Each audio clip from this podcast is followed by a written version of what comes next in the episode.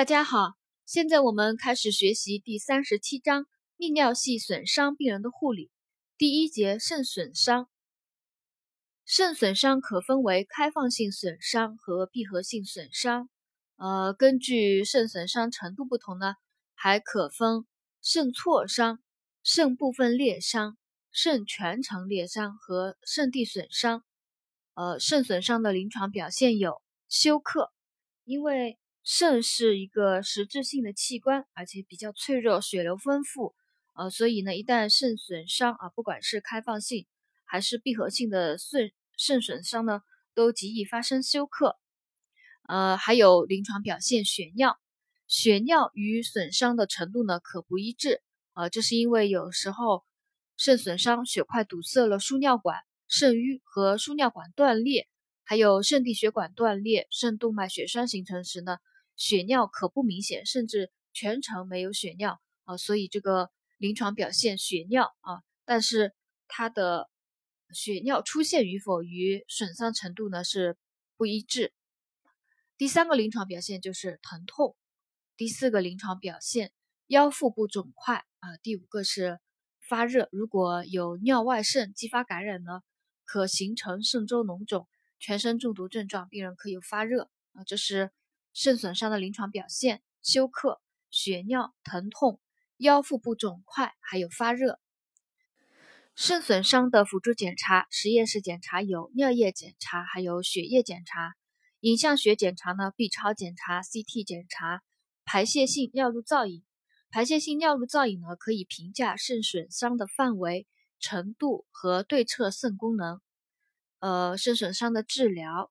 若肾损伤没有合并其他脏器损伤，多数肾挫裂伤呢可经非手术治疗而治愈，仅有少数呢需要手术治疗。呃，一旦病人发生肾损伤，呃，先给一个紧急处理啊。如果有休克的呢，应该迅速的给予输血进行复苏，并确定呃有无合并其他脏器损伤，做好手术探查的准备。如果患者可进行非手术治疗的啊，那么指导患者绝对卧床休息，密切观察生命体征、血尿颜色和腰腹部肿块的变化，及时补充血容量和能量，应用广谱抗生素预防感染，使用止痛镇静和止血药物。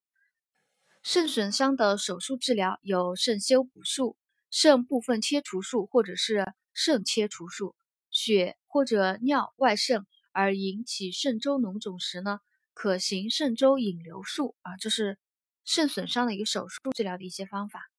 肾损伤病人护理措施，第一条就是休息，指导患者呢要绝对卧床休息两到四周，即使血尿消失，仍需要继续卧床休息至预定时间啊，绝对卧床休息两到四周，半个月到一个月，严密监测血压、脉搏、呼吸。神志，并注意病人的全身症状。啊，因为肾损伤病人呢容易发生休克啊，所以要严密监测、严密病情观察，动态观察血尿颜色的变化，呃，及时发现患者有无出血加重，呃，准确记测量并记录腰腹部肿块的大小，观察腹膜刺激症症状的轻重，以判断肾血肾尿的情况，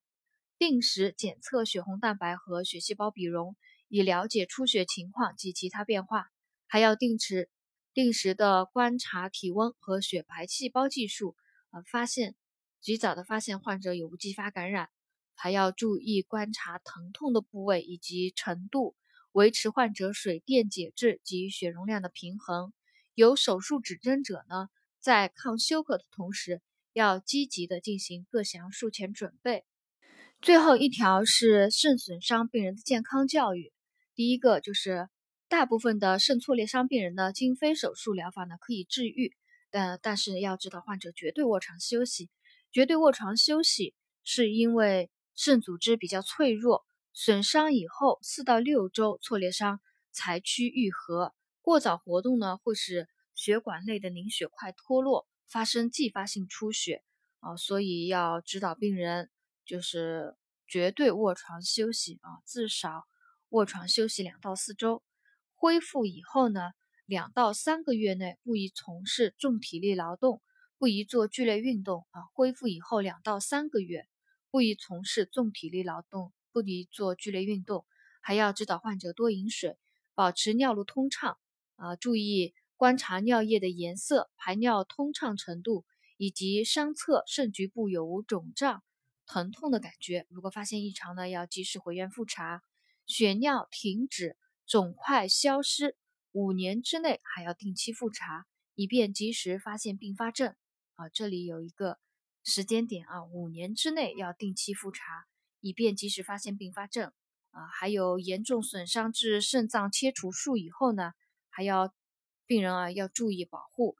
对侧的肾脏啊，指导病人保护对侧肾脏。啊，这个呢就是肾损伤的一些啊重点内容。我们今天呢就总结到这里。